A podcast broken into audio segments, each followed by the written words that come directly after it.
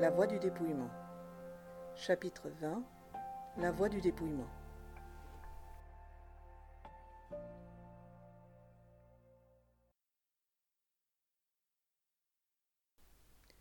Un même acte peut être accompli avec des états d'esprit totalement différents, tout en donnant l'apparence d'être toujours la même chose.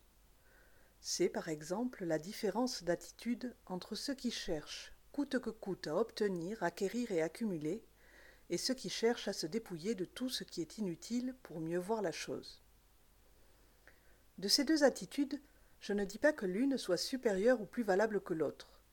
J'établis simplement la comparaison pour mieux préciser mon point de vue.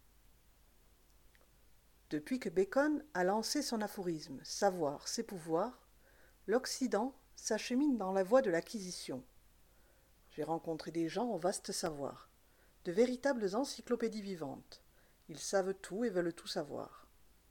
Je dois adopter une attitude diamétralement opposée dans ce que je fais, la voie du dépouillement.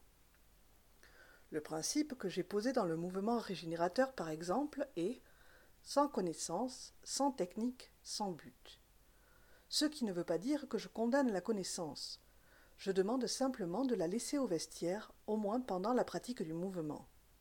Chose facile à dire, mais difficile à faire. On ne veut pas et on ne peut pas se séparer de sa possession. Pourtant, le bagage ne fait qu'entraver le mouvement. Plus on se vide, mieux cela marche. Un exemple éclatant du contraste entre ces deux attitudes est relaté par Eugène Erigel dans son zen dans l'art chevaleresque du tir à l'arc. Ce petit ouvrage est une merveille, en ce sens que jamais un auteur occidental n'a fait ressortir avec autant d'acuité cette différence d'attitude qui se traduisait chez lui par un conflit permanent de remise en question. Pourquoi le tir à l'arc, qui n'est considéré en Occident que comme un sport, comme un amusement, peut-il être lié à l'étude de la mystique qu'il s'est proposé de poursuivre? Pourquoi le maître dit-il qu'il faut tenir la corde comme un enfant qui tient le doigt qu'on lui offre? Si ce n'est qu'un jeu d'enfant, pourquoi y cherche-t-on une valeur spirituelle? Pourquoi faut-il l'exécuter sans rien penser, sans avoir de but à atteindre, alors qu'on voudrait bien s'y engager avec toute la sincérité du cœur? Pourquoi un acte accompli sans réflexion peut-il être une affaire sérieuse de vie ou de mort? Libérez-vous de vous-même, dit le maître. Laissez derrière vous tout ce que vous êtes, tout ce que vous savez, de sorte que de vous il ne reste plus rien, que l'attention sans but. Donc il faut qu'intentionnellement je me dépouille de toute intention, poursuit Hegel. Voilà autant de questions qui tourmentaient jadis le confort intellectuel d'un occidental. Si l'on a déjà opté pour le dépouillement, toutes ces questions semblent futiles, inutilement compliquées. Mais si l'on refuse, d'ailleurs on en a le droit, ce sont des questions sérieuses. Pourquoi abandonner tout ce qu'on a acquis depuis l'enfance? La valeur d'un homme ne s'affirme-t-elle pas dans l'effort qu'il a accompli et dans ce qu'il va accomplir? L'effort est valable dans la mesure où l'on peut le faire. Mais il y a une question qui précède l'effort. Il arrive qu'on se disperse en dépit de sa volonté, ou qu'on s'énerve et que l'on fasse le contraire de ce qu'on veut faire. On peut ainsi se faire écraser par l'idée même de l'effort la situation devient aberrante si l'on doit s'efforcer pour faire un effort. Et voilà que je tombe sur un proverbe français. L'argent vient en dormant. Il y a une sagesse étonnamment profonde dans ce dicton. Je pousse un soupir de soulagement. Tout n'est pas perdu. Il y a des chances que je rencontre autre chose que de purs technocrates et abstocrates en Europe. Il y a quelques années, quelqu'un m'a dit Vous ne réussirez jamais comme cela. Il faut faire un effort pour attirer le monde. Pourquoi les gens vont-ils à l'église? C'est parce qu'il y a des prêtres habillés de riches brocards, de la musique et des chants, de bonnes paroles, des promesses de paradis et des menaces d'enfer. Autrement, personne ne se dérange pour y aller. Comment voulez-vous qu'ils viennent si vous ne faites rien? Il a certainement raison à sa façon. J'ai entendu plusieurs fois des critiques similaires à mon égard. Mais je ne veux pas changer ni mon principe, ni ma façon d'agir. Je ne veux pas forcer les gens à adopter une décision, ni par séduction ni par menace. Je ne veux pas qu'ils viennent avant que le diapason intérieur ne vibre. Même s'ils viennent spontanément, je reste encore sceptique. qu'est-ce qu'ils viennent chercher ici? Tant qu'ils cherchent à obtenir quelque chose, ils n'auront rien. Un homme adresse une fervente prière à la divinité protectrice pour demander d'exaucer son vœu. La divinité apparaît. Qu'est-ce que tu veux? Je voudrais une immense richesse, une richesse inépuisable. Tu l'auras. En effet, il l'a obtenue. Mais il est malade. Son chef cuisinier prépare des mets succulents, mais il ne peut pas en supporter la vue. Il a des résidences secondaires un peu partout, mais ses jambes sont paralysées. Il ne peut pas supporter les déplacements. C'est injuste, se dit-il. Maintenant que j'ai tout, je ne peux pas en profiter. Il invoque la divinité qui lui dit Rappelle-toi ce que tu as demandé. Tu l'as. De quoi te plains-tu? Un autre homme, plus astucieux, demande la richesse et la santé. Il les a eues toutes les deux. Mais sa maison est devenue un enfer. Il se chamaille avec sa femme qui pousse des cris sans arrêt, et ses enfants se révoltent. Il n'a pas un instant de paix. Pourtant, il a obtenu ce qu'il a désiré. Comment ose-t-il se plaindre? Un Japonais, qui éprouvait quelque crainte pour la fragilité de sa voix, demanda à Noguchi de la réajuster. Je vais participer à une conférence à Londres. Je ne peux pas être sans voix durant mon séjour en Angleterre. C'est très important. D'accord. Il lui a probablement ajusté la sixième cervicale. Tout s'est bien passé. Il pouvait parler sans difficulté. De retour au Japon, il a de nouveau perdu la voix. C'est curieux, maître. Je pouvais parler sans aucune difficulté en Angleterre. Comment se fait-il que je n'ai plus de voix? Rappelez-vous ce que vous avez demandé ne pas être sans voix en Angleterre. C'est vous-même qui vous êtes imposé une limite. C'est quand même terrible le travail que fait une idée lorsqu'elle pénètre dans le subconscient. D'autant plus terrible qu'on ne se rend pas compte. Je ne dis pas qu'il faut tout rejeter de la voie de l'obtention. La société fonctionne en vertu des principes qui nous permettent de satisfaire nos besoins. Condamner la société n'est pas mon affaire.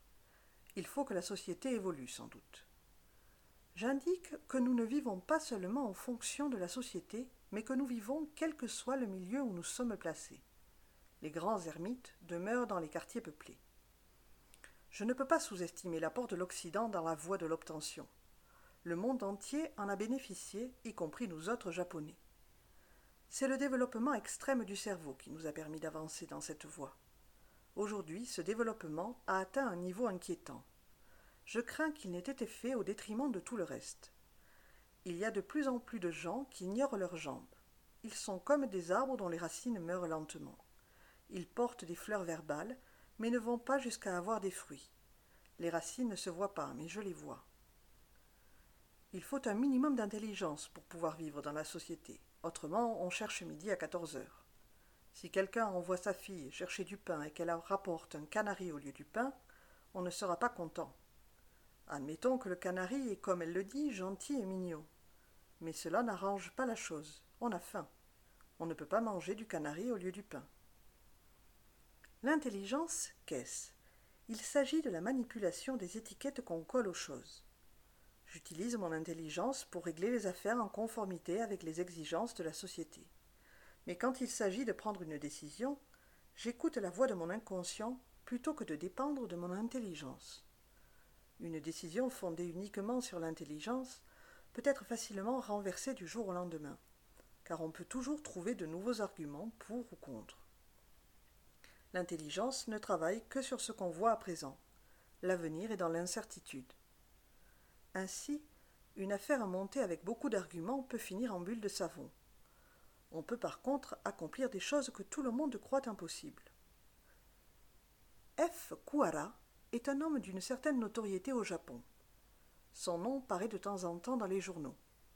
Je n'ai pas une idée précise de ce qu'il a accompli, sauf qu'il a réalisé une fortune colossale en tant qu'homme d'affaires. Son nom n'aurait pas retenu mon attention si ce n'était que des gens de ma parenté cousins et oncles en faisaient souvent mention. Il paraît qu'il appartient à une lointaine parenté. À la campagne, les gens ne se lassent pas de parler de parenté. Le deuxième fils d'un tel a épousé la troisième fille d'un tel, etc., etc. Son nom m'a été rappelé également dans une toute autre circonstance. Il est client de Madame Usui, disciple de Maître Noguchi. C'est un homme très amusant, me dit-elle. Il est du type neuf. Mais ce bon vieux grand-pas de quatre-vingts ans s'amourache d'une jeune femme de vingt ans. Il est tout fou. Sacré type neuf. Il doit recevoir nombre de solliciteurs. Et voici une anecdote qui m'a été rapportée par un de mes cousins. Un homme vient lui apporter une proposition qu'il explique en détail, point par point. Étant donné ceci, monsieur, il faudrait acquérir ce droit de qui, j'espère, ne pose aucun problème si vous acceptiez d'exercer votre influence, n'est-ce pas? Vous me suivez, n'est-ce pas? Hum Par conséquent, monsieur, il faudrait passer à la seconde étape qui est, à mon avis, beaucoup plus facile. Hum L'explication dure une bonne demi-heure. Ayant terminé, il va se retirer. Mais avant de partir, il veut reconfirmer le résultat de l'entretien. Vous êtes d'accord, n'est-ce pas? Hum, mais jeune homme, à vrai dire, de quoi s'agissait-il? Sur ce, notre homme n'a pas eu le courage de recommencer son explication. L'Européen est sans doute le peuple le plus intelligent du monde. Il manipule les concepts avec une vitesse extraordinaire par rapport à un oriental comme moi. Il n'est pas question pour moi de mésestimer une telle capacité. Ce qui est à craindre, c'est qu'on pousse l'intelligence plus loin qu'il n'est nécessaire. Cette propension nous empêche souvent d'accepter les choses toutes simples. On ne peut pas résister à la tentation de surajouter quelques idées à ce que je dis. Placer une main sur la colonne vertébrale et expirer mentalement à travers cette main dans le corps du receveur. À cette instruction viennent s'ajouter d'autres idées. Puisque se dit-on on expire par la main droite, il faudrait qu'on inspire par la main gauche. Il y a des gens qui essayent d'exécuter l'expiration et l'inspiration simultanément ce qui est une acrobatie mentale impossible. Lorsque vous attisez le feu, leur dis-je, vous soufflez dessus. Souffler, c'est expirer. Il y a pourtant l'inspiration quelque part, sans quoi vous ne pourriez pas continuer à souffler. Seulement, vous n'y faites pas attention. Votre attention est portée uniquement sur le souffle que vous dirigez vers le feu. En tout cas, je ne peux vous montrer que la voie du dépouillement. Si vous voulez l'enrichir en y apportant des idées surajoutées, ce sera à vos dépens. Il y en a qui demandent. Lorsque le partenaire ne bouge pas du tout dans le mouvement, ne faut-il pas l'aider en lui donnant un petit coup de pouce? Surtout pas. Si vous le faites, c'est la mort du mouvement régénérateur. Il vaudrait mieux à ce moment-là faire carrément le défoulement à l'américaine, avec des mots comme God, love, bien prononcés en cadence. Vous obtiendrez des résultats foudroyants. Pourquoi pas? Il y en a d'autres qui poussent des cris. Quelqu'un m'a demandé pourquoi je crie comme cela? Vous, vous ne poussez jamais de cris. Je sais qu'il a des problèmes à la quatrième lombaire, mais c'est trop compliqué à expliquer. Ces cris sont brefs et explosifs, souvent effrayants. C'est votre organisme qui en a besoin, lui dis-je. Il y en a encore d'autres qui émettent des cris et des mots drôles avec l'intention d'amuser les gens. Leur intention est certes bonne, mais il faut surtout se dépouiller de toute intention dans le mouvement régénérateur. Si cela amuse les uns, cela agace les autres. Certains, qui supportent bien des cris stridents, n'arrivent pas à supporter ces cris pourtant bien intentionnés. Ils sentent que leur organisme est caressé à l'envers. Le désir d'évasion saisit certaines personnes. La société ne vaut rien, disent-elles. Les grandes villes sont polluées, les gens sont méchants, on est conditionné. Il faut vivre dans la nature. Toute expérience vaut la peine d'être tentée. Mais je n'ai jamais prétendu que le changement de milieu peut résoudre tous les problèmes. Nous ne vivons ni loin de la nature ni dans la nature. Je dis simplement que nous sommes la nature nous-mêmes. Je reconnais que le dualisme qui oppose l'homme à la nature est une tradition de longue date en Occident. J'apprends de toutes parts qu'il y a un bon nombre de gens qui se sont lancés dans l'enseignement du mouvement régénérateur. Il paraît qu'ils ont adapté le mouvement à l'esprit occidental. Quelquefois un sous-titre, par exemple, méthode de relaxation est mentionné. C'est plus positif, plus précis. Tant mieux. Je n'ai qu'à leur souhaiter bonne chance. Je crains cependant que l'esprit qui les anime ne soit dans la voie du dépouillement. Pour moi, qu'il s'agisse du mouvement régénérateur ou d'aïkido, c'est le dépouillement qui compte. Tout ce qui est entrepris dans un autre esprit ne me concerne pas.